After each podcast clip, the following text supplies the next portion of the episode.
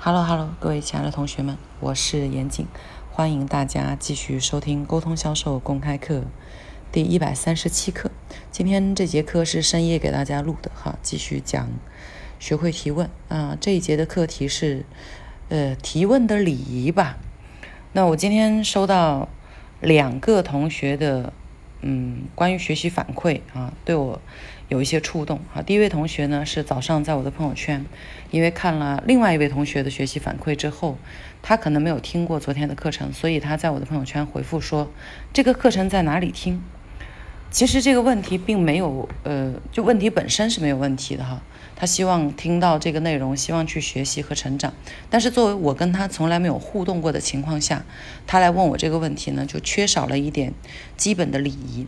好，这个礼仪是什么呢？就是加称呼，比如说老师，请问这个内容可以在哪里听？那么我这个听者听起来就会更加的舒服，而不是有一种嗯感觉他在对着空气讲的那种感觉哈。那我我就会觉得这个信息我回或不回都无所谓。但如果他有非常认真的称呼啊，可能作为我来讲，看到以后我的回复的意愿。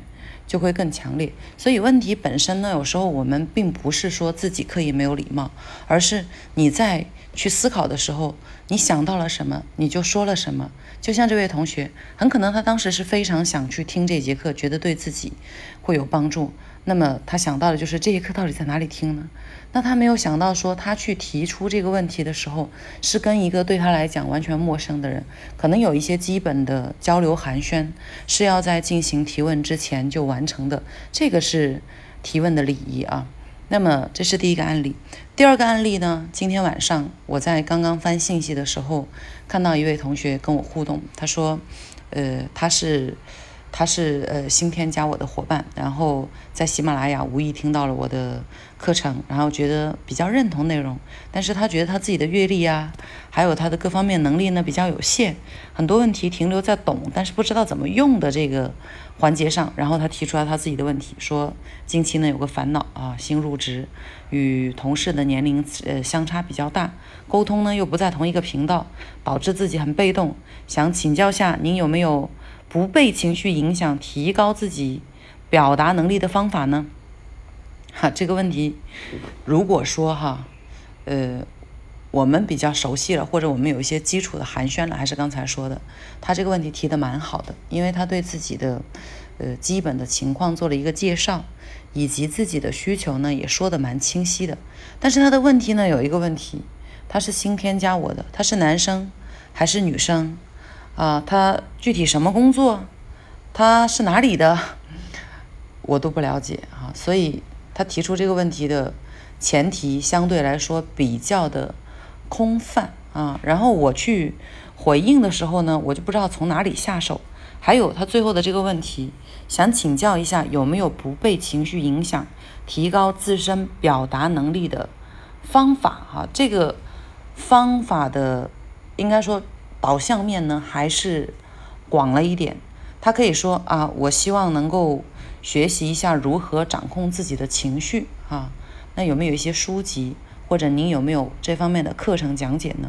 这样我去回答呢，就更加的呃轻松。这个就是我们昨天晚上讲的课程的内容，而他讲到的提高自身表达能力的方法，不被情绪影响的方法，这个我去回答需要经过。感觉要写一篇论文那么长哈，呃，内容太太细，加上我感觉对他的情况的了解度啊又不那么深刻，这种呃问题我去响应的，应该说可能性呢就没有那么大。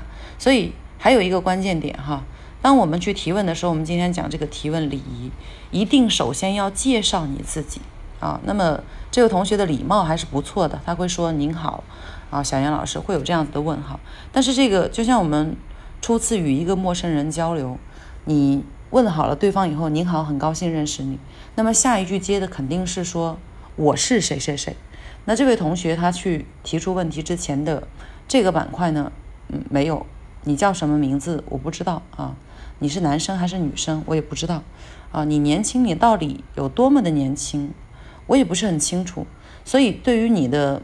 情况想象我是很空洞的，那么对于你的问题解答，我的落脚点就没有那么的精准哈，所以又会导向我们昨天讲的，你提出问题的目标是希望获取你想要的信息，那么你需要获取你的信息，你就需要去做出一些自己基本的情况的介绍啊，然后再提出来，这样对方去回应你的时候，呃，他。因为对你的情况更清晰，给你的答案也会更加的精准。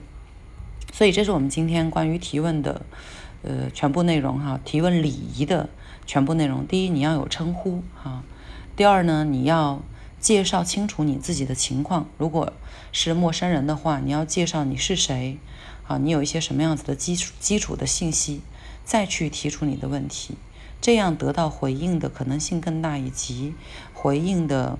内容会更加匹配你的需求。好，OK，今天就跟大家分享这些，希望大家学有所获，学以致用。最后需要跟我进行更多沟通的同学呢，欢迎搜搜索添加我的个人微信号二七八八二七九八幺幺。那我们明天见了。